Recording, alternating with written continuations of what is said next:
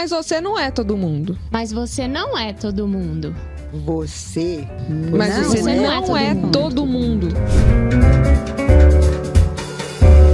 No episódio de hoje do podcast Você Não É Todo Mundo, eu recebo aqui no estúdio, em parceria com a professora Lúlia Queiroz, nossa já velha conhecida com seu olhar pedagógico sobre a vida, a professora Daniela Campos. A professora Daniela é idealizadora do olhar singular. Ela é graduada em psicologia com especialização em gestão de pessoas e é mestre em administração com foco em relações de poder. Ela é mentora estratégica de carreira, consultora de empresas para assuntos relacionados a comportamento e a desenvolvimento humano, com foco em liderança, inclusive para times de alta performance, que é o tema que eu vou começar provocando a professora Daniela.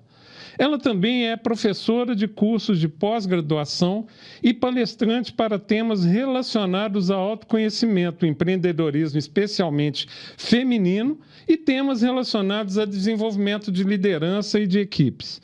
Ela é voluntária no programa de mentoria colaborativa para mulheres do Instituto Vascello Galdoni, apoiado pelo Bradesco uma atuação muito forte da professora Daniela nas questões do empreendedorismo feminino. Ela é apaixonada pelo potencial de transformação das pessoas e acredita que o mundo pode se transformar através de conexões saudáveis que estabelecemos conosco e com os outros, evoluindo em nosso aprendizado e trocas. E é nessa perspectiva que a professora Daniela olha para esse mundo, olha para essa questão com um olhar muito diferenciado. Ela traz o tema quem é você na fila do pão? Uma expressão que corriqueiramente a gente usa no Brasil para dizer quem afinal você, em que posição você está, na primeira, no meio, na última, como é que você se relaciona com as pessoas ali naquela fila, como é que você se move nessa fila, como é que você percebe o outro que está nessa fila. E como a professora Daniela fala de performance, seja de líderes, seja de equipes, e ela fala de alta performance, eu vou começar esse tema falando especificamente desse assunto. Eu vou provocar a professora Daniela sobre, afinal de contas, o que, que é alta performance. Com vocês, a professora Daniela.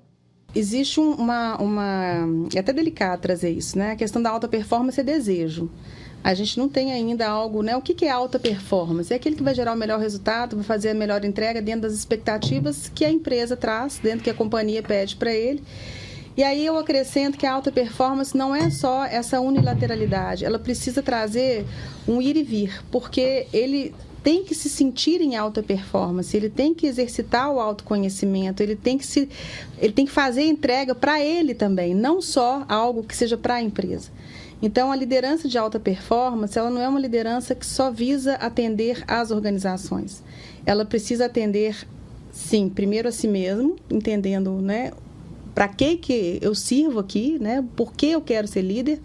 E o que, que é para mim, né? Qual que é a minha régua de alta performance? Ela conversa com, a- com o que está sendo colocado pra, pela empresa, pelo mercado? Quais são as, a- né? O que, que dissocia? O que, que converge? Então, eu acho que a liderança de alta performance, ela não tem um viés. Ela tem um ir e vir e precisa ser trabalhado nesse sentido. Então, daí a gente escutar a pessoa no entendimento do que ela entende ser alta performance. E o nosso papel, como seja como professores ou mentores, está muito nessa de buscar esse alinhamento, de fato, né, entre o que ele deseja, o que o mercado deseja e como que isso pode conversar. Porque senão a gente tem uma performance distorcida, uma análise diferente e distorcida, que vai esbarrar no fit cultural que a gente está né, trazendo aqui também. Lúlia, eu gostei muito dessa última colocação da Dani sobre é, é, o que ele deseja, o que o mercado deseja e Como é que a gente pode convergir? como é que a gente converge. É. A empresa está disposta a negociar esse modelo, Lúlia? Pois é, eu essa eu tenho tido essa reflexão ultimamente dessa obsessão de nós estarmos formando para parece que todo mundo para ser líder e para ser empreendedor e tem milhares de papéis intermediários altamente satisfatórios que têm outras configurações que necessariamente não são essas. De novo, já que você falou do, do adolescente, aí eu vou falar do meu adolescente lá, que foi ganhou o troféu de, de, de do pênalti de, né? foi o campeão do pênalti, e chegou tranquilamente e falou assim, vó, mas eu, não é pro pênalti que eu gosto. Eu gosto de ser o último recurso que o, que o time tem, eu gosto de ser goleiro.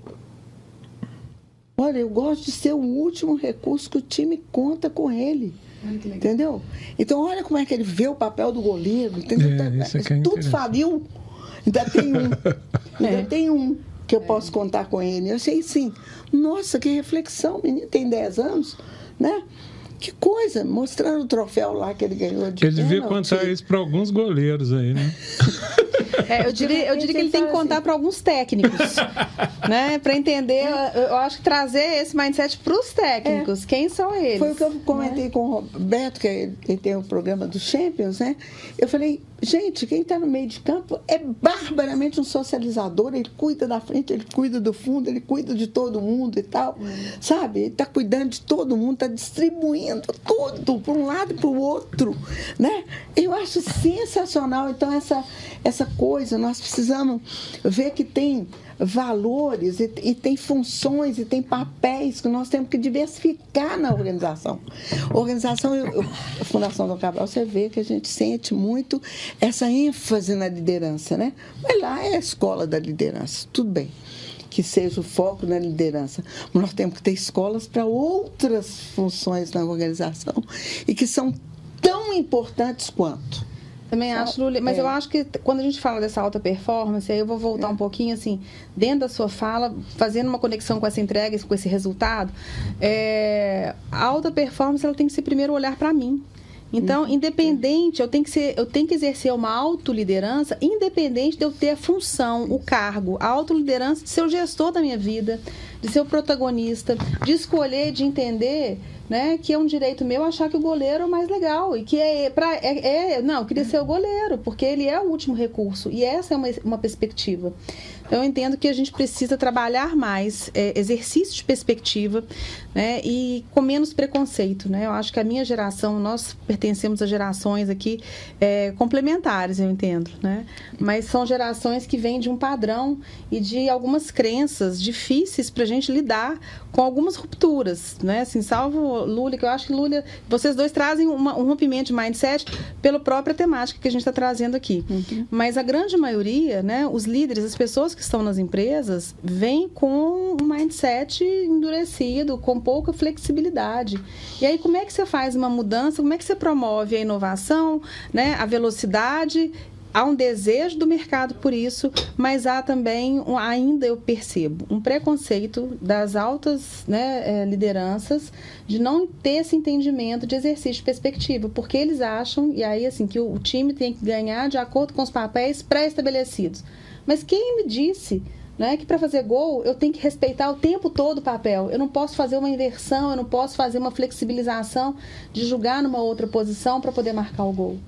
E aí, ô, ô Dani, é, é, muito importante a sua reflexão e eu já anotei aqui uma coisa que eu quero voltar nesse ponto. Bacana. Mas antes de voltar nesse ponto, quando eu li é, os primeiros resumos do seu trabalho, eu achei é, divertida a frase que eu vou falar aqui, né?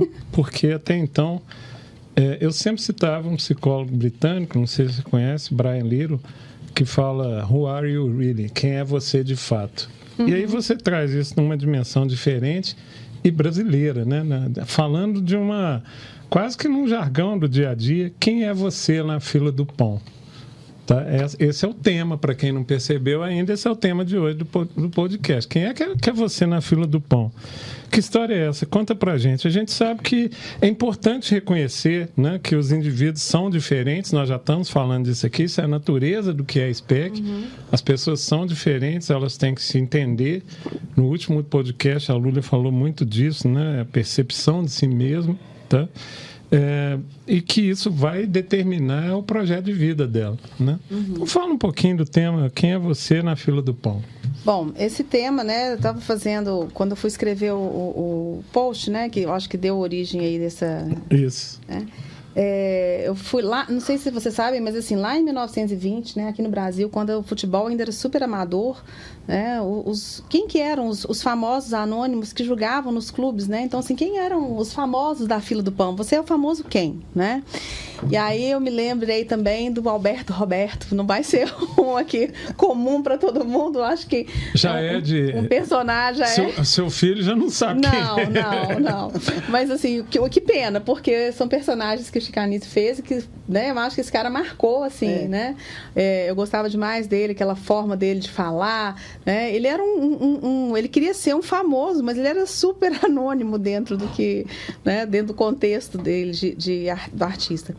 E aí eu fiquei pensando muito, eu falei assim, gente, quem são os famosos anônimos, né, que a gente encontra e não sabemos quem são, e a gente não dá visibilidade para essas pessoas, não dá oportunidade para elas de pensar de forma de, de, falar, de se expressar quem que é, né, a moça do cafezinho, quem que é aquela pessoa que está ali, a assessorista, que passa o dia inteiro ouvindo histórias, quantas competências essa pessoa não deve ter, né, apesar de que assessorista acho que ainda é um, já é uma profissão em desuso, né, acho que não tem muito mais, que tudo é muito eletrônico, mas quem são as pessoas que estão aí, têm N mil competências, e quem somos nós, né, que o outro não sabe o que, mas que a gente Mas eu vou tem. te dar, desculpa te interromper, eu vou te dar um exemplo belíssimo, né, eu tive um longo período de internação da minha mãe recentemente, infelizmente ela faleceu, e ela ficou um tempo enorme no Hospital Madre Teresa, um hospital aqui de Belo Horizonte, para quem não conhece, grande, e lá tem ascensorista. Ah. E a primeira vez que eu vi aquilo, eu achei assim, mas que coisa antiga, né? Até que, e eles estão inclusive construindo outros elevadores, até que eu entendi a importância do assessorista.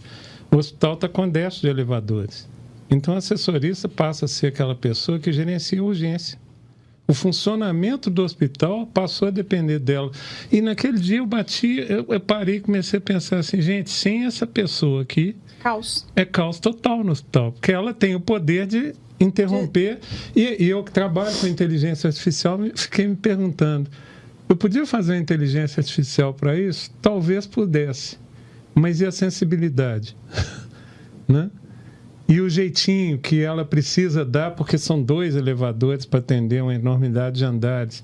Então, olha que legal você pensar assim: aquela assessorista, naquele contexto, é. ela tem uma importância que é quase crucial para o hospital. É. E meu filho fala assim, mãe, você conversa com todo mundo. Eu falei, que bom, né, meu filho? Eu sou uma pessoa que gosta de cumprimentar. Porque eu acho que é nesse ir e vir que você conhece, você entende, você traz coisas super novas para né, para você, para sua vida e repertório para a sala de aula, porque a gente tem que ser um excelente contador de história, não é? Mas de histórias de verdade. Não aquela história da carochinha, né? Nem aquela história inventada que é impossível de ser realizada. Então, quem é você na fila do pão vem muito desse desejo de contar histórias de pessoas reais. Né, é, que são protagonistas, que têm um, uma ascensão, têm uma ascendência familiar grande, são referências de famílias, né, só que ninguém sabe. Elas estão ali, ó, elas vivem na penumbra. Não, quem são essas pessoas? Né? E ganhou força também pelo, por um aspecto que é, eu comecei ano passado, é, ano retrasado, aliás. Eu sou mentora voluntária de um grupo de mulheres, né, que é pelo Instituto IVG. E aí eu falei, gente, quem são? E, e, muito nessa questão mesmo, assim, de quem são as mulheres que saem de casa, que cuidam dos filhos, que cuidam das famílias, que cuidam de si mesmas, ou às vezes não cuidam de si, né, para poder fazer toda um, uma sociedade ser sustentada, um acontecimento desse porte. E eu falei, não, eu quero trabalhar muitas mulheres, né? Quero estar com as mulheres e quem são as famosas anônimas mulheres que estão na fila do pão e que ninguém vê. Muito legal essa abordagem. É. Lúlia, é, a Dani traz uma provocação legal. Eu lembro do Bernardo Toro, quando ele disse, eu uma vez, numa reunião do CDI com ele, e Bernardo Toro é um filósofo, eu diria um filósofo, porque ele, ele é um monte de coisa, sociólogo, colombiano, e ele falava: nós temos que reinventar nossos heróis. Na época eu trabalhava com o terceiro setor, com jovens, com crianças, e ele falava da importância de que os heróis não sejam só os primeiros da, primeira, da fila do pão, que os heróis sejam esses anônimos de, dos quais você fala, e muito frequentemente pessoas muito próximas da criança. Né? Uhum. Né? E aí eu trago o tema criança para para o jogo aqui. Né? É, acho que a gente nunca abordou aqui no podcast o seguinte. Eu quero até trazer alguém para falar muito especificamente disso, mas é, é, você que foi professor a vida inteira, né? Quando é que começa essa coisa de eu quero começa de verdade, tá? Não do pai mandar falar, mas começa de verdade essa coisa de eu quero ser o goleiro, uhum. o, o, último. Quando é que a criança começa a manifestar essas diferenças, né? E quando é que ela começa, por conta de manifestar essas, essas diferenças, a começar a significar aquilo que Bernardo Torres chama dos heróis, né? E aí ela, eu me lembro quando eu trabalhava nessa região, os heróis eram o cara, infelizmente muitas vezes o traficante, outras vezes o pai, que era traficante, outras vezes o pessoal do pagode, outras vezes um músico famoso. Então, quando é que essa gênese de diferença entre as pessoas começa? O que, que você já viu da sua experiência trabalhando com crianças menores? Isso tem muitas experiências no mundo para falar disso. Quando é que começam nossas diferenças? A gente já nasce diferente, né? Cada um de nós é absolutamente único, único. E essa isso é que nos faz importantes no mundo, né? Gosto muito de, de, deixar isso com as crianças. Cada um de vocês faz toda a diferença nessa história, nesse momento do mundo, de você ter chegado aqui, né? É, você fazer parte dessa, desse tempo histórico. E justamente conversando em casa, falando, gente, quais, quais são os elementos da história, né? O sujeito histórico, o tempo histórico e tal. E a trama histórica, né? Que nos leva a alguma coisa. Aqui, não aqui, né? O que acontece com essa trama histórica? Então, é aquilo que eu te falei. A escola tem que ser o lugar que ela vai oferecer todas as oportunidades para que o melhor potencial emerja, para que aquele menino, por exemplo, que eu estava lá na escola rural em, em, aqui próximo de Belo Horizonte, você encontra um escultor, um escultor de 10 anos. O menino ele, ele pega madeira e o que ele cria na madeira é absurd, absurdamente assim incrível, incrível. Aí você tem um outro que de repente você descobre que ele é simplesmente fantástico para escrever alguma coisa. Isso aí, as oportunidades sejam oferecidas para que cada tipo de inteligência tenha a sua oportunidade de, de emergir. E que esse, aí vem aquela coisa que nós saímos de um século que era controlar, vigiar e punir, para um século que é orientar, reconhecer e celebrar. Então, sabe, você fazer esse esforço, esse esforço de enxergar essa coisa magnífica. É, uma mãe lá toda angustiada para mim, tem gêmeas, aí uma delas é uau, né? Super bem na escola e tal, e a outra arrastando, né? Não sabe nem o que é prova direito, aí tira as notinhas bem, bem baixas, né? Então eu falei, mas essa outra é a rainha do relacionamento. A rainha do relacionamento, a coisinha mais linda do mundo. Ela está numa festa, tem três anos, ela já corre para servir o bolo para alguém que ela percebe que ainda não pegou o bolo, você entendeu? É incrível. A coisa mais linda, desde assim, muito pequena. Falei, olha, para de olhar uma inteligência só. Né? Para de olhar uma inteligência só, olha para essa outra sua filha com a característica dela, que individualiza e torna essa pessoa única. Única. Ô, ô, ô Dani, é, e com essa unicidade, né, que aliás SPEC, para quem não sabe, tem a ver com isso, SPEC é grão. Para nós, cada grãozinho de areia que de longe parece igual é muito diferente, é só ir na internet ver a foto. Né? É, como é que isso vai... É claro que escolher uma carreira e poder realmente seguir aquela carreira são coisas diferentes, sobretudo na realidade brasileira. Mas como é que isso vai moldar as escolhas de carreira da, da pessoa? Primeiro, eu entendo que não há molde de carreira mais. Acho que esse, esse não existe mais aquele um padrão, né? É, até bem pouco tempo, o que, que você queria ser? Essa era uma pergunta recorrente. O que, que você quer ser quando crescer? É, primeiro que entender o seguinte, o que, que você quer ser agora? O que, como é que você está? O que, que a gente quer? Qual que é o seu desejo agora? E nessa, nesse olhar que a Lula traz, né, de orientar, reconhecer e celebrar, a gente precisa mudar a pergunta, porque senão a gente não vai ter a resposta para poder fazer esse caminho de forma adequada. Se a gente quiser resposta diferente né, e continuar perguntando igual a gente perguntava lá atrás, não vai ter, não, não tem processo que se reestruture, não tem inovação que se mantenha. Então, nós estamos falando de uma geração que nos provoca a pensar diferente, que pede orientação, eles não pedem mais o comando, o que não quer dizer que a orientação vai ser permissiva. Né? Tudo dentro de um grau de responsabilidade e de entendimento de limites. E aí, pegando um pouco que você falou, né, da pergunta que você trouxe para a Lúlia, dessa questão do parâmetro das escolhas, por que, que eu escolho admirar o, o, o vocalista, né, o band leader lá da banda de pagode, é admirar o traficante, porque eu estou vendo aquele ali é meu universo social, aquele é meu contexto. E é difícil, né? Aí quando eles saem de lá é como se vivesse um outro mundo, os parâmetros aumentam. Então, dependendo da minha construção até os sete anos, eu vou ter uma formação, né? E o meu, a minha linha, o meu olhar, ele vai ser parametrizado por aquele universo no qual eu estive inserido até então. O que não quer dizer que não possa haver uma mudança, né? Não possa haver uma, uma, uma ruptura, mas eu vou precisar de que o acesso aconteça. E o que a gente vê numa situação como nossa aqui, né, no Brasil, é que esse acesso dificilmente ele não acontece porque os jovens, as crianças, elas talvez nem cheguem à adolescência, né? Porque o, o, o, aí vem a criminalidade, vem esses parâmetros engolindo as oportunidades e fechando mesmo a cortina para que eles possam continuar, né? Então, acho que é, somos todos humanos, mas as oportunidades de exercer a nossa humanidade ela, ela diz muito também da forma como a gente vai lidar com o outro, da forma como a gente vai lidar com as nossas carreiras, da forma como a gente vai lidar dentro das empresas.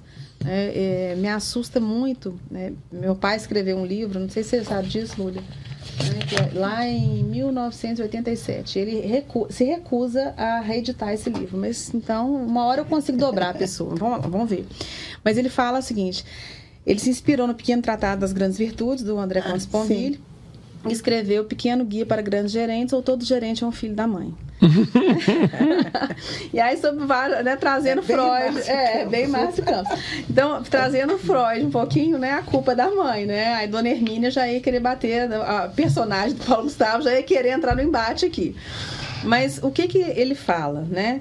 Dependendo da orientação e das crenças sobre as quais eu vou crescendo, eu vou ser um, um, um indivíduo que vai ser aquele que vai entrar para a empresa aceitando tudo o que mandarem fazer, porque minha mãe falou que eu não tinha capacidade de questionar. Eu não, tinha, eu não podia questionar, porque eu nasci para poder servir. E eu tenho uma outra mãe que vai dizer, né, meu filho, você tem que mandar, porque seu espaço, você só vai conquistar respeito se você mandar. Então esse cara ele vai entrar, ele vai acreditar que é mandando que ele vai conseguir e que ele vai ser um gerente de alto nível, um líder de alto nível. Agora, qual que é o terceiro aí nesse ponto, né, nesse contraponto, para poder romper as crenças e dizer, olha, você não precisa levar né, tão a ferro e fogo que foi dito a você, se, se exercite, se arrisque a novas oportunidades e também dizer para o outro, não, você está demais, não é assim que a banda toca, vamos reformular e vamos reentender a forma de lidar com as pessoas alguém precisa chegar, tem que ter oportunidade, tem que ter alguém para poder provocar isso, ou uma situação para poder fazer a virada. Ô, Dani, eu vou pegar esse gancho aqui é, e, e, e, vou continuar com você e vou pedir a Lula para comentar isso, fazendo um pouquinho de terapia com vocês. Ontem foi um dia terrível na nossa empresa inteira. Não vou entrar em detalhes, mas um projeto com problemas, etc. E, é, num dado momento, foi exatamente às 19h30, depois de sair de uma reunião com a gerente de projeto, todas mulheres, inclusive, é importante dizer isso. É, eu parei e comecei a pensar que eu estava demais. Esse eu passei da conta. Uhum. Tá? É, e numa perspectiva estoica, né, que eu tento usar elementos de estoicismo na gestão, eu comecei a pensar assim, olha, eu estou querendo que as pessoas mudem certos aspectos, mas eu tenho que mudar. E eu fiquei das sete e meia da noite às onze e meia da noite vendo tudo que eu deveria mudar e, obviamente, isso se refletia em comandos no sistema, em coisas solicitadas. É, então, assim, é, eu... E de manhã, é, eu, a gente tem uma reunião de meia hora todo dia, eu comuniquei à turma o que tinha acontecido, contei a história do que tinha acontecido. É, a pergunta que fica é: as, pessoas não veem isso. Você, alguém que vai desarmar o que você falou, tá? Vou desarmar. Você não tem que ser tão submisso e nem você tem que ser. Mas na medida em que a pessoa detecta isso, aconteceu comigo ontem, e compartilha isso, muitas vezes é visto como um sinal de fraqueza dentro da estrutura da organização. Corre-se um risco enorme das pessoas falarem assim: é, ele não devia ter voltado atrás, tá? Ele não devia, ele devia ter mantido aquela posição, tá? Como é que vocês veem isso? E, e, e aí eu trago a questão que está colocada aqui dentro dos nossos temas a serem debatidos é essa é uma característica importante para as empresas ou as, nós estamos vivendo num tempo em que ainda é regra número um, o chefe tem razão. Na regra número dois, na remota hipótese do chefe não ter razão, aplica-se a regra número um. né? Como é que você vê isso? Olha. Essa é uma característica importante e isso é sinal de fraqueza? Bom, eu queria primeiro trazer o seguinte: a gente está vivendo aí uma, uma uma onda grande de falar assim, não, mostra a sua vulnerabilidade. O gestor tem que demonstrar a sua vulnerabilidade. Ok, mas as pessoas não estão prontas para receber e entender que a vulnerabilidade é vulnerabilidade que é passível de todos nós termos. Né? E o gestor é uma pessoa que ocupa um cargo, que é mecânico. Né? Então, é alguém que é humano ocupando algo mecânico. Então, a vulnerabilidade, se ela não for exposta para um time, para pessoas que sejam maduras, ela vai ser encarada assim como uma fragilidade e uma fragilidade pode expor sim negativamente o líder, não só para aquele time, mas para a empresa. A gente não pode passar pano para isso. E algumas empresas, eu diria que a maioria, de forma geral, principalmente se a gente pegar aqui indústria, né, pegar essa parte mais, mais pesada, a negociação, a conversa é mínima. Ainda a relação comando e controle, ela existe e ela não, não saiu não saiu de cena. É, e é difícil mudar. Mas isso não estimula... Eu, eu, eu entendi o que você colocou, acho que extremos nunca são bem-vindos, mas isso não estimula aquele que errou a falar assim, olha, é, errei, vou errar de novo e vou, vou passar da conta de novo. Você e, disse e, de reconhecer? Uma vez que é, é, a exposição dessa fragilidade é um risco, tá? Para não correr esse risco, ele repete, repete, mais ou menos e aí Aí traz... ele não quer fugir do, do, aí ele fica sem, ele fica correndo em volta do rabo. Isso, exatamente. Aí que, o que, como é que você vai parar de correr em volta do rabo? No momento que você entender a real necessidade, né? Qual que é o seu ganho direto para não fazer isso acontecer mais? Isso. Né? Qual que é, é, que é, é o seu impacto na vida dos outros? O que que você traz de benefício? Que aí eu acho que é o alto nível que ele entra, né? Que gestor, que líder de alto nível você quer ser? É uma escolha é, e pessoal. E só para deixar claro, quando eu citei a questão do passar da conta, porque tem um estereótipo que o passar da conta é xingar, não é nada disso, tá? É passar da conta no grau de, de cobrança que está sendo feito, né? E em algum momento você tem que falar, olha, não adianta eu cobrar. É, é, eu sou engenheiro de formação. Se você estressa uma peça, ela se rompe, tá? Se você continua a estressar, ela se rompe de novo. Se você troca a peça, estressa de novo, ela se rompe de novo.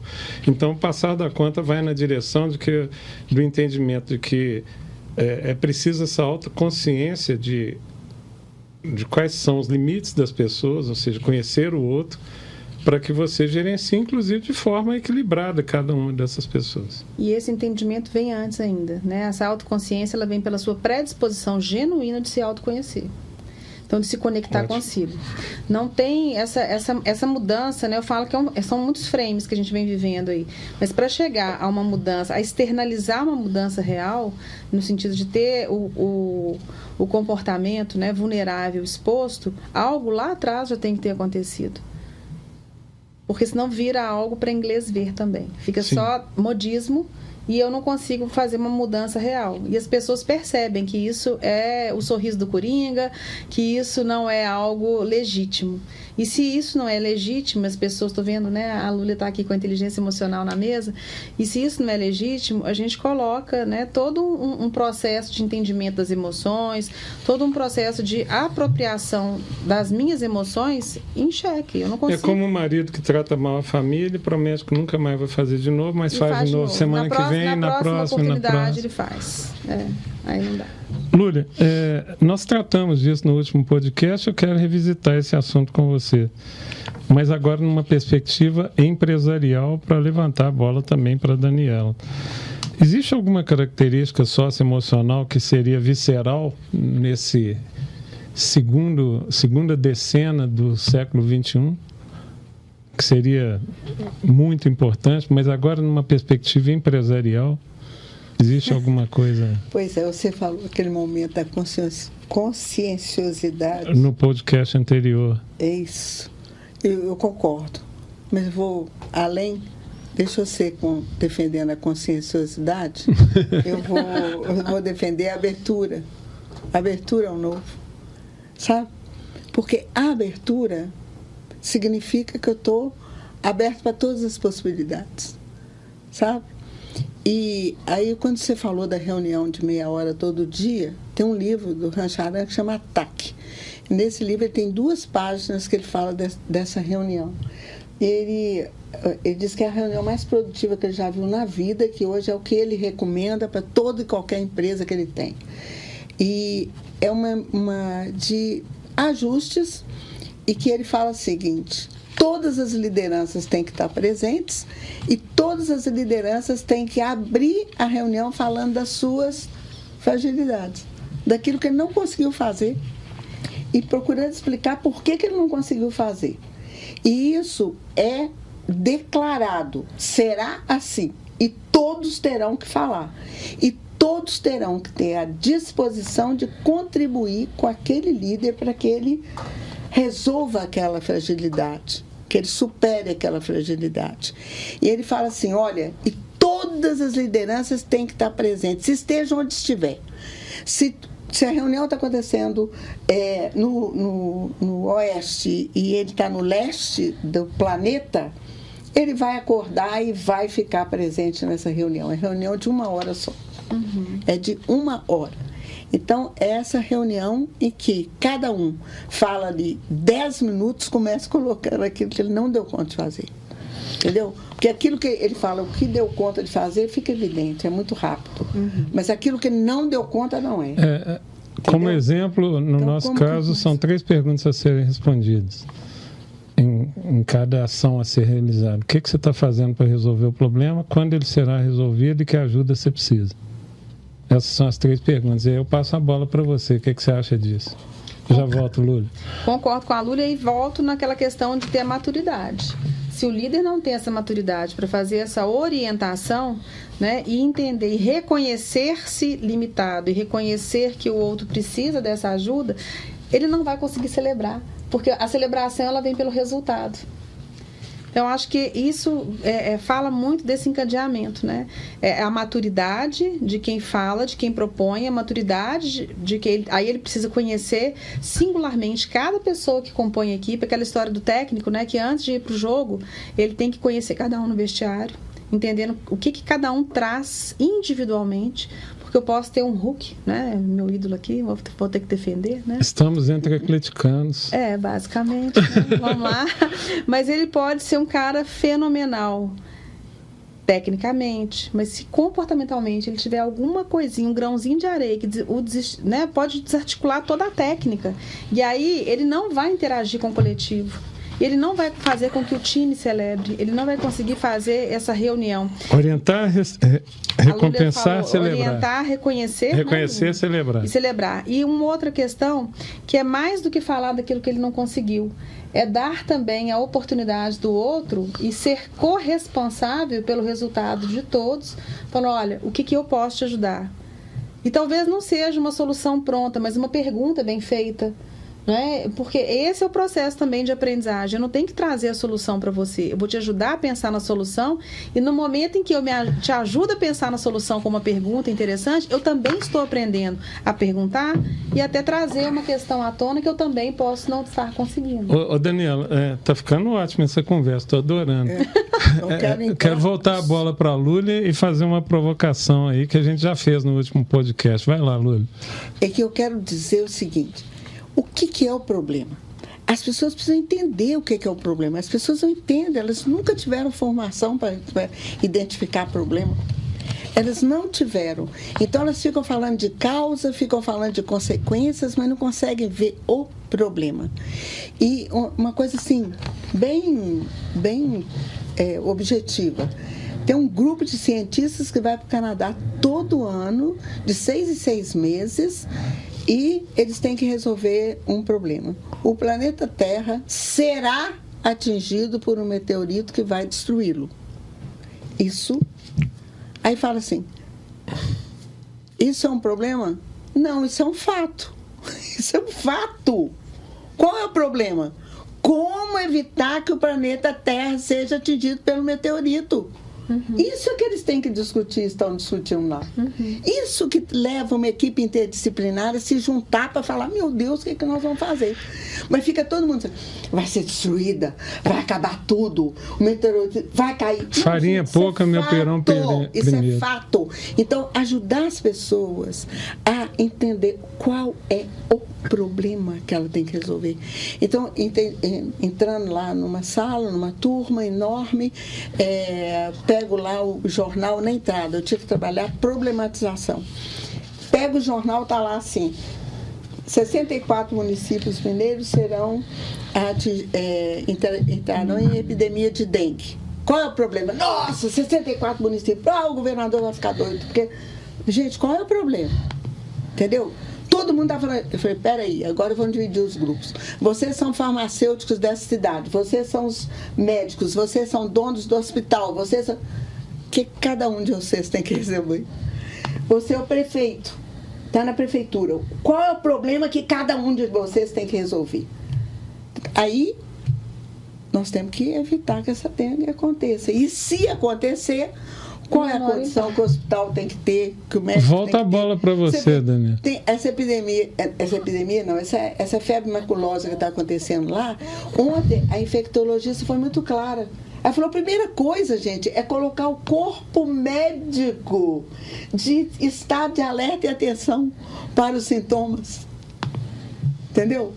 Porque necessariamente o corpo médico não está esperando que vai chegar na frente dele uma pessoa que está contaminada por um carrapato. Até porque, vamos pensar na é. medicina atual, e são doenças anti, né, mais antigas que os médicos de hoje não conseguem, não conseguem é. É, perceber. Falei, gente, é isso aí, entendeu? É. A primeira coisa que ela alertou. É.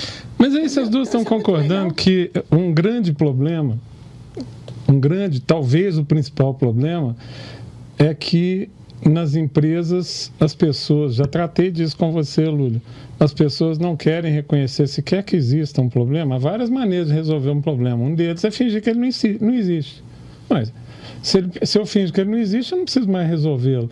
O que, que acontece? Que competências socioemocionais são necessárias, ou se é só formação, para que eu diga para as pessoas: olha, você tem que saber reconhecer o problema. Sem, esse, sem essa tarefa básica, você não sai do lugar, se você não souber qual é o problema. O que, que acontece quando a pessoa não tem competência socioemocional para isso, ou se recusa, a competência dela leva a dizer, olha, esse problema não existe. Uhum. Ou em outras situações, olha, é, eu não concordo que a solução que o grupo propôs foi essa, é, eu quero que seja resolvido de outra forma. Eu já te passo, Lula. Tá, é, voltando aqui um pouquinho, né, eu acho que isso traz um, um para mim uma, uma competência que é muito pouco explorada, que a gente sabe que tem que ter, é, mas não sabe como fazer para poder exercitar, que é a humildade. Opa! Se eu não tenho humildade, eu não reconheço problema. Porque eu sou tão bom, né? Aí eu entro na soberba e do lado contrário do quem é você na, na fila do pão. Porque aí eu sou tão. Quem sou eu na fila do pão? É igual aquele, né? Que você sabe com quem você está falando? Não. Então, para mim, não faz diferença nenhuma. Né? Eu posso entrar na soberba, eu posso achar que eu sou melhor da fila do pão. E no momento em que eu acho que eu sou melhor, eu não tenho problema, o problema é seu, e aí eu me isento de qualquer responsabilidade daquilo que possa dar errado. Porque eu sei do que eu sou capaz, mas você não sabe do que, que eu sou capaz. E vai continuar sem saber, porque eu não vou ter a humildade de entender, de me expor. E eu acho que esse ponto que você trouxe também um pouquinho antes, né, da questão de compartilhar com o time, com o seu time, que você voltou atrás, que você tá, ó, gente, né, desacelerei, enxerguei com mais clareza. Qual é o problema? Isso não pode ser problema. Porque se houver exerce... uma maturidade do grupo. Se houver um maturidade do grupo. Daí a importância das lideranças conhecerem cada um individualmente e como que esses, esses indivíduos reunidos vão performar de forma coletiva para poder celebrar. Porque senão não vai haver celebração. Esse é o ponto. Se eu não conseguir, se o líder não conseguir fazer essa, essa construção, ele não vai conseguir fazer com que o time celebre. Aí resultados ruins virão e, obviamente, outras questões né, emocionais vão surgir. Como, por exemplo, a gente não consegue chegar, atingir, a gente não consegue fazer a entrega. Aí vem frustração e a frustração vem baixa energia, baixa energia vem praticamente zero produtividade. Fazer recuperação disso é algo muito delicado. Então, entender-se e praticar a humildade, eu acho que seja o primeiro ponto né, de, de, da balança, sabe? Assim, a balança do fiel. Que... Lula, direto para você, humildade. É, eu, Põe humildade aí, né? Porque é, você tem que falar de humildade. Falar de humildade. Isso aí é, é o que eu, eu quero concordo, ouvir de você. Eu concordo com ela e tudo mais, só quero desfocar do sujeito. Eu quero objetivar o problema. Objetivar o problema entendeu? Então, eu fazer com que as pessoas enxerguem o problema, porque a maturidade não é dada, a maturidade é conquistada, ela é uma aprendizagem uhum. contínua, né? Nós nunca estamos prontos, nós estamos sempre nos fazendo, fazendo acontecer. Então, se eu a priori espero que o grupo tenha maturidade para entender a minha vulnerabilidade, isso não existe. Não existe tá? É, eu tenho que colocar naquela situação um, um, uma tal objetividade que eu levo as pessoas a querer contribuir para a solução do problema. É aí que eu estou te falando. Vamos, trans, vamos fazer com que o problema se torne concreto. Diante, então, por exemplo, eu tenho que ter um, um, um projeto feito, desenhado, completo. Não está, não está houve uma grande procrastinação. As pessoas é, julgaram para frente, não fizeram o que tinham que fazer, certo? É, é, a minha neta de 18 anos, vou, eu queria um projeto, eu queria fazer um negócio, mas ninguém... quando eu fiz a segunda reunião, eu vi que ninguém tinha feito nada que eu tinha combinado.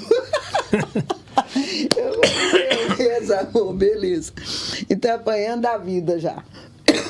Então, eu fico pensando assim, vamos lá, vamos objetivizar objetivizar o problema. Vamos colocar o que é fato, o que é problema e hipóteses de solução. Todo mundo tem que colaborar. Aí é o primeiro movimento de ganhar maturidade. Colaboração. Como é que cada um colabora? Colaboração. Fulano, o que, que você tem que dar para a solução desse problema? O que, que você traz para a solução desse problema? O que, que você traz? E tudo tem que ser escrito. Escrito. Só somos seres históricos porque escrevemos. Os contratos têm que ser explicitados e tem que ser assinados. Assinados. Tem que ter um ritual, tá? Tem que ter um ritual. Então eu falo, ah, por exemplo, na escola, resolveu fazer um curso de especialização, foi lá, escolheu o curso, fez, assinou um contrato social. O contrato diz que ele tem que ter 75% de frequência acabou de assinar o contrato, entrou na sala, quer negociar os 75% de frequência, na hora, lá, cara. Você é totalmente livre para estar aqui, para estar nessa empresa, para estar nesse, nessa atividade, para fazer esse trabalho. No momento em que você assinou o contrato, você se comprometeu, acabou.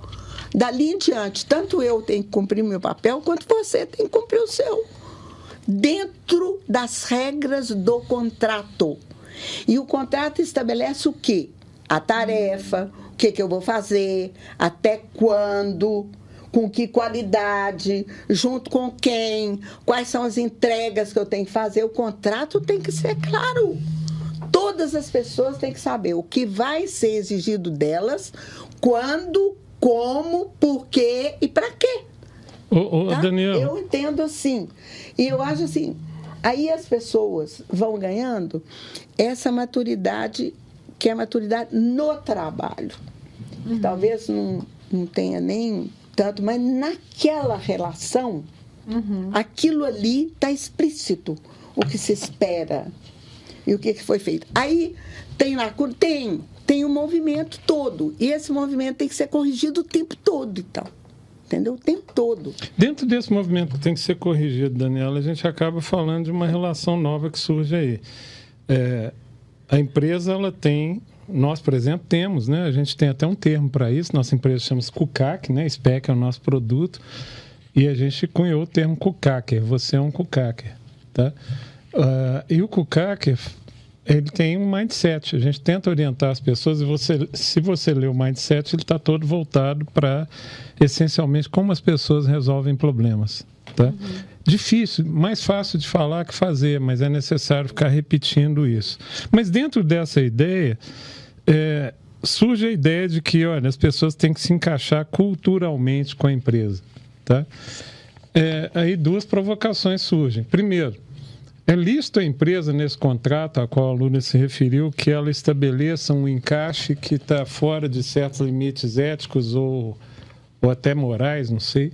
Ou seja, vale qualquer cultura? Ou nós estamos entrando num tempo em que a sociedade não aceita mais qualquer cultura? Eu quero crer que a gente está num tempo que não se aceita mais qualquer coisa de qualquer jeito. As pessoas estão mais críticas, né? ainda que a gente tenha que fazer um percurso enorme no processo de ensino, né? na, na educação, acho que a gente já avançou muito, então isso traz um grau de criticidade para os empregados, né, para os colaboradores de forma mais, é, é, mais ativa. Então, acho que ler contrato, a gente tem que ter a, a, a, o hábito da leitura do contrato para entender, inclusive, cláusulas que não estão explícitas, porque no processo de cultura, de entendimento de cultura, muitas cláusulas não estão explícitas e a gente precisa traduzir isso né, da melhor forma para a gente não ser, é, fazer aquela compra enganada, porque é, pode acontecer né, da empresa estar tá sendo muito clara, mas o meu desejo por fazer parte daquela empresa, seja por uma necessidade, por um desejo de fato de estar ligado àquela marca, ou simplesmente para poder suprir uma necessidade, me faz cego para algumas coisas eu deixo de querer ver ou considerar. Só que na hora do dia a dia, quando a coisa começa a acontecer, eu falo: opa, peraí, eu assinei 75% de frequência, mas eu, eu sabia que o 75% não seria possível, mas eu precisava assinar porque dependia daquele momento da minha assinatura. Mas aí como é que é? A gente vai mudar a regra do jogo no meio? Mas cabe. Esse contrato aí, Daniela, as empresas, na sua opinião, obviamente que eu estou falando de uma estatística grosseira, tá? Mas elas sabem de verdade qual é o contrato que elas estão propondo. Quando a gente fala de fit cultural, que é o termo mais. A, a, a empresa, no fundo, sabe do que, que ela está falando? Primeira pergunta, e aí eu logo em uhum. seguida vou querer ouvir a mesma pergunta para a Lúlia. E segundo, se a empresa anuncia, e não só através de um contrato, mas, por exemplo, através do famoso código de ética. Uhum. No nosso caso, por exemplo, o, o mindset está descrito no código de ética. Uhum. Tá? É, do outro lado, quem lê o contrato pode agir como a gente, aliás, age na maioria das nossas compras aí pela internet, que a gente fala, esse contrato é muito grande, eu não vou ler esse contrato, eu vou dizer que eu concordo com ele. Então, a empresa sabe que contrato está propondo de verdade, ela sabe qual é a cultura que ela quer. E quem assina, lê o contrato? Na sua opinião? O que, que eu entendo? A empresa séria, sim, sabe o que estão oferecendo. Então, empresas que são éticas, que têm né, dentro do seu universo do, do ISD, né, tudo muito bem desenhado, que tem realmente responsabilidade social, empresas que estão conectadas com a mudança do mundo, que querem realmente fazer parte dessa mudança, eu acredito sim. Assim também como eu acredito que tem pessoas que leem até o final. Né? E tem pessoas que não leem. Agora, aonde que está o grande embrólio aí que eu entendo que as empresas precisam é, trabalhar mais? É no famoso onboarding. Quando a pessoa chega, o momento que ela vem, né? Eu falo que o onboarding ele podia acontecer antes do contrato ser assinado, sabe? Antes de lavrar a assinatura e formalizar aquele encontro. Né? Igual a experiência, casamento seria ótimo. Vamos testar antes, fazer um, né, um test drive, ver se funciona bem, para depois a gente assinar o papel porque as coisas podem não ser, é, não podem na prática não ser, não, não, funcionar. Eu acho que esse é o ponto. Qual que é, como é que você vai saber se vai dar certo? Fazendo. Né? Então, qual que é a sua experiência? Qual que é o seu movimento? É a sua chegada na empresa? Como é que você é preparado para atuar dentro da equipe? Quem que vai te receber? Como é que vai ser o seu movimento, entendendo aquilo que você pode, aquilo que você não pode? Porque são as regras que têm que estar claras. Né? Como que procede? Até aquela coisa assim do, do, do elevador, né? O elevador está cheio, não vai ter assessorista, vai ser algo mecânico, é, é, tecnológico. Mas na hora do rush, como é que você vai se portar, né, sabendo que todo mundo quer sair? Como é que vai ser esse movimento? Então, são pequenas regras, são pequenos momentos e, e muito ligado a comportamento. Então, eu acho que é um contrato muito atitudinal para que realmente dê certo essa, esse encontro entre empresas e pessoas. E existem empresas sérias, existem empresas que não são sérias, assim como existem profissionais sérios e profissionais que não são sérios. Então a gente está vivendo uma, uma, tem uma, uma, variabilidade aí, né, um, um, que é um fator que pode sim atrapalhar e, e, e, diretamente impactar na performance de ambos os atores, empresas e empregados. Quem é essa empresa na fila do pão? É, como é que Lula, o que, que, você pensa disso? Quem é essa empresa na fila do é, pão? É aquele negócio também, é o esforço que a gente faz hoje de deixar de, de culpar a pessoa para ver o comportamento, né? Porque o comportamento eu posso ter uhum. mais flexibilidade uhum. do que a própria do que a pessoa. Eu teve um momento aqui que a gente falou de flexibilidade. Eu acho que é uma característica da nossa época, tá? É, o século XX foi de padronização, padronização radical, né? Uhum. E agora nós entramos também em flexibilidade extrema, né? Uma flexibilidade extrema. É difícil você lidar com isso, você vê como é que. Como é que é o meio do é. campo, né? É, na é realidade, é quando eu usei, fiz aquela brincadeira que até, vara, sabe? eu até acho que é importante explicar quando eu falei a geração KY, que é uma brincadeira, é. obviamente, é, mas é importante explicar que é uma geração bem na linha do, do da sociedade fluida. Né? São pessoas que estão muito fluidas, né? que têm. É, nós estamos vivendo num tempo fluido, completamente. O que pode, o que não pode, os limites são muito. Estão sendo retestados. Então, tá tudo sendo, é nesse sentido que eu quis falar dessa, dessa sociedade. Né? É, a gente está caminhando para o final, mas eu preciso falar de um assunto que não pode passar em branco aqui. Eu queria trazer o Vonô para essa conversa. Em que sentido? É, e o Vonô, se não me engano, no último livro dele, ele fala do risco de nós vivermos agora com a inteligência artificial, que é um dos nossos, é, tecnologicamente, nosso principal, nossa principal vocação ou skill, nós estamos vivendo uma era em que há um risco, né? É, ele fala, pior do que ser explorado é ser inútil, né? É a era da inutilidade, quando nós simplesmente deixamos de ser ter qualquer utilidade, então devemos ser tratados por políticas públicas, que aliás ontem, se não me engano, começaram a surgir na Europa as políticas para começar a regular essa história toda. Eu escrevi em 2019 ou 2020 um texto em que eu basicamente concluí o seguinte: se eu tivesse que escolher uma coisa para ensinar nas escolas, tá? para ensinar, não para os meus filhos, que já estão grandes, mas para minha netinha, que está lá com pouco mais de dois anos, eu escolhi ensinar as pessoas a não saber. Tá? É, eu entendo que o grande mal que nós estamos vivendo é que, no excesso de informação em que a gente vive, as pessoas têm uma ânsia de saber, saber das coisas, saber a resposta, saber da última notícia. E nessa ânsia de saber, elas desaprenderam a não saber. Na verdade, eu estou falando de que, não, tendo atitude de saber, eu olho tão de perto o problema que eu não enxergo o problema. Então, a atitude de não saber é a atitude científica que a Lula se referiu outro dia no podcast. Eu pergunto para vocês, é, a fila do pão, Daniela, está mudando tá? com a inteligência artificial. Né? Se já havia pessoas que, poxa, tem skills e ninguém sabe, né? É, a fila do pão está ficando mais complicada com essa inteligência artificial. O que, que isso traz de novo para essa relação das pessoas com as empresas, do ponto de vista do sócio emocional? Como é que você acha que as empresas vão lidar com isso? Se elas vão ter políticas para considerar pessoas, assim como os estados terão que ter, nações terão que ter. Como é que você e também você, Lúlia, acham isso? Olha, isso é, um, é uma. Né, falar de futuro é algo difícil, né, porque ele não existe ainda. Mas pensando no hoje, não só as empresas, mas o que, que a, os ambientes de formação, né, de aprendizagem, de educação podem fazer, e as empresas podem se tornar grandes ambientes de educação e orientação para mercado, né, orientação é, social entender, né, dentro do próprio, cada empresa, dentro do próprio negócio, entender é, o que, que ela precisa desenvolver ainda que ela não tem. Como que ela pode provocar as pessoas a se desafiarem, a buscarem novas competências a partir de parâmetros que são globais, que são universais. Né, trazendo aí o Fórum Econômico Mundial, que ele sempre nos coloca né, é, é muitas formas e, e, e habilidades minimamente essenciais para a gente poder começar uma boa conversa. Então, eu acho que as empresas elas precisam trazer isso, traduzir isso para para todos, para que a, todos tenham acesso, desde aquele que está na operação até o mais alto escalão da empresa, e promover, de acordo com cada nível né, de aprendizagem, de intenção né, e impacto, né, fazer uma correlação mesmo, assim, o que, que eu posso te oferecer de conteúdo, o que, que eu posso te oferecer de oportunidade para que você possa retornar para mim, para que você possa retornar para a sociedade, que a gente consiga fazer isso juntos.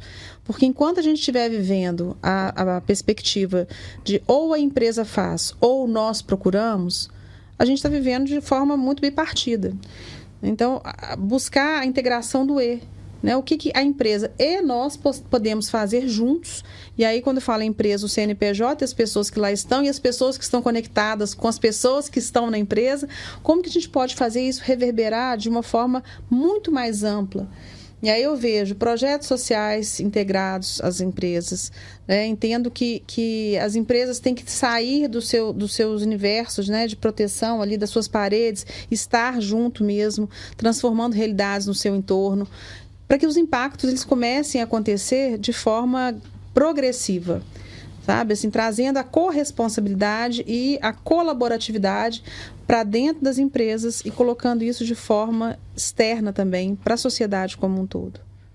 E falar de futuro é muito difícil, né? Mas falar desse, a, o que, que eu ainda não sei, né? Pegar o Kolbe, né? Fazer o ciclo de Kolbe aqui. O que, que eu ainda não sei que eu preciso saber? Qual é a consciência que eu tenho né, daquilo que eu não sei e que eu tenho que agora eu sei que eu preciso transformar em algo mais factível e né, não fazer uma faculdade e ser fazer um curso técnico de operador de drone, né, um impressor de pão, porque aí a fila vai deixar de existir, né, e eu vou ser aquele cara que vai fazer os o, o, o, o pão, sei lá, tecnológico, né, que vai ter o cheiro do pão, o gosto do pão e eu vou ser aquele cara e a pessoa nem vai saber que está comendo aquilo que eu fiz, sabe? Assim, eu acho que é, vai, eu espero realmente que seja algo de muito compartilhamento, que as pessoas tenham muita disposição de se conectarem, de promoverem conexão, de se, ser um grande hub. A ideia é que eu acho que o mercado de trabalho, as carreiras, elas podiam funcionar de forma interconectada. Ô, Lúlia, no mundo onde a gente corre risco de ser inútil, as pessoas correm risco de ser inúteis, qual vai ser o papel da escola, especialmente nessa conexão socioemocional que a Daniela se referiu, entre a escola que prepara e o trabalho que vem à frente?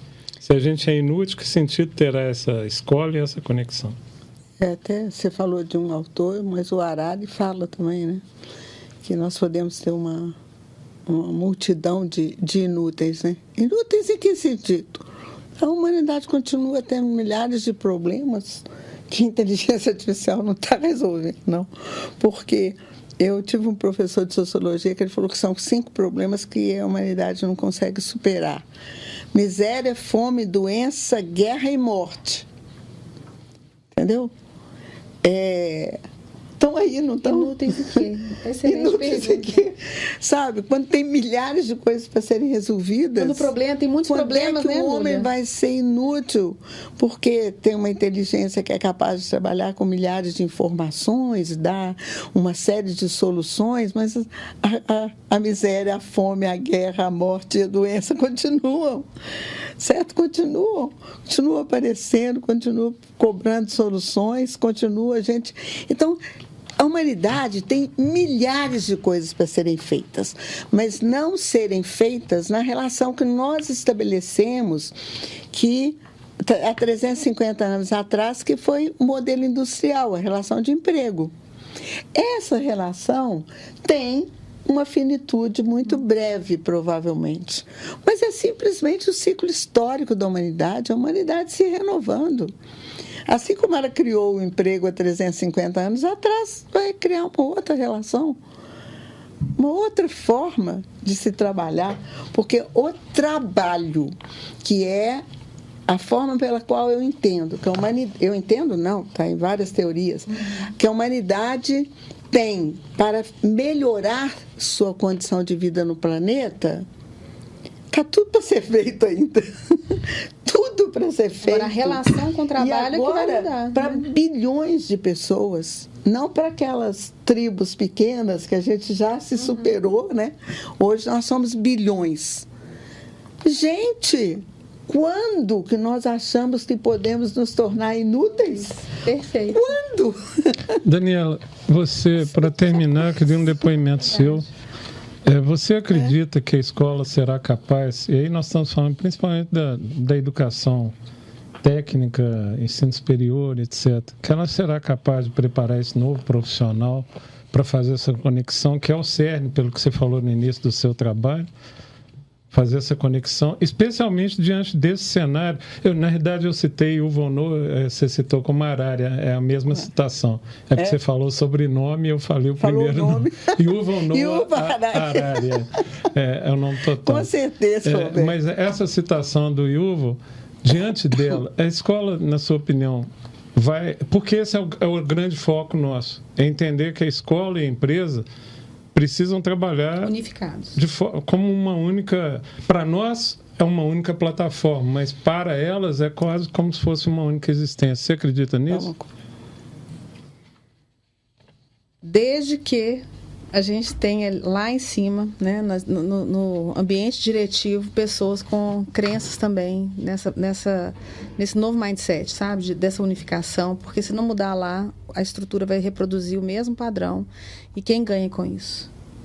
Então, assim, Quando a você fala de lá, é de que de lado? cima para baixo. Dos dois lados? dois lados. Entendi. Dos dois lados. Se a gente continuar né, com uma estrutura que a gente percebe das A escolas. escola tem que acreditar nisso, a empresa, a empresa tem que acreditar também, nisso. né? E a escola também parar de fabricar alunos padrão, porque não existe aluno padrão. Não tem aluno padrão. Essa era a solução do século XX, né, Lu? É. Não tem aluno padrão. As pessoas são diferentes, fala-se de diversidade, mas não trabalha-se de forma diversa. Encaixota-se ainda os pe- as pessoas. Então eu sinto isso e isso me incomoda profundamente, porque se a escola não muda, a empresa ela é uma construção maior, ampliada dessa escola. né? Então, É legal. a Consequência dessa escola e um pouco a causa dela também, né? Porque ela também não exige essa mudança. A retro, vai, vai ser uma retroalimentação. Eu acho interessante, você já mudou a terminologia. Olha, o século XX era fábrica.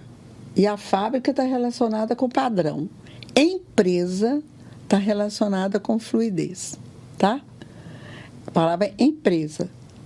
Então já é uma evolução da própria linguagem. Quando eu mudo a linguagem, eu mudo o pensamento ou mudo a ação. Tá? E, aí tudo começa a mudar. E espero que a escola mude. A escola ainda é tão padronizada que eu estou acompanhando uma estagiária que ela tava, eh, começou o estágio na educação infantil. Então, na educação infantil, rapidamente os meninos agarravam nela, conversavam com ela, puxavam, tal, tal, tal. Agora ela entrou no estágio no, no- Fundamental 1. Fundamental 1, nove anos, os meninos ignoram a presença dela. Não estão nem, sabe, ignoram. É igual você falou, estão ausentes. Totalmente ausentes. Já aprenderam um outro padrão. Mil vezes piorado. Né? Mil vezes piorado. Os pequenininhos ainda fazem inclusão, têm afetividade, recebem e tal. O outro já entrou no padrão da fábrica. Da fábrica. É isso aí. Não tem nada a ver com essa pessoa que entrou aqui na sala, não tem nada a ver. E ignoram. Gente, é muito assustador. Eu gostaria só de completar que a gente, o ideal seria que a gente procurasse o flow, né? O flow, aquele encantamento, aquele entusiasmo que vem do, do equilíbrio entre desafio e competência, que eu tenho que sempre trabalhar com esses dois de tal forma que eles um movimente o outro, um movimente o outro, e as pessoas possam conseguir esse encantamento que é definido pelo flow, né? Do Mihaly. Está no livro Mas, gente, dele como lá. eu sempre gosto de definir, essa conversa foi mais uma das conversas, a meu juízo, deliciosas que nós tivemos aqui no podcast. Daniela, desde já eu quero deixar um convite, porque eu acho que a gente quer precisa explorar algumas, alguns subtemas desse tema de quem é você na fila do pão. Vou, vou começar a usar a sua frase te citar, porque é melhor do que citar estrangeirismos, né? Então, quem é você na fila do pão é bem melhor do que Who Are You Really? Não é? Né? é eu termino com vocês fazendo uma reflexão adicional. Eu que trabalho e trago a dimensão da tecnologia para essa história, é, eu costumo dizer o seguinte, que todo esse desafio colocado pela inteligência artificial, ele é dicotômico. Né? Ele, ao mesmo tempo que é nossa, uma grande ameaça, especialmente para as, para as profissões criativas nesse momento, ao mesmo tempo que é uma enorme ameaça, talvez seja a última chance da gente se redimir como, como sociedade, como seres humanos. Porque diante desta questão, e daí a conscienciosidade ser para mim tão preciosa, tá, uhum. tá, Lúlia? Diante dessa questão, nós vamos ter que nos valorizarmos como indivíduos e como grupos apenas por sermos humanos e não por nenhuma outra razão, não por utilitarismos, né? Mas a gente dizer, olha, é, você é alguém na fila do pão pela única razão de que você existe, você é um ser humano e tem que ser respeitado como tal. Se a gente não for capaz de fazer isso, eu acho que nós não vamos perder a guerra. Nós já perdemos a guerra e não foi para, as máquinas nem para as inteligências, foi para a nossa própria incompetência. Tá? Uhum. Queria agradecer, Daniela, a sua Agradeço presença. Agradeço muito vocês aqui, papo delicioso.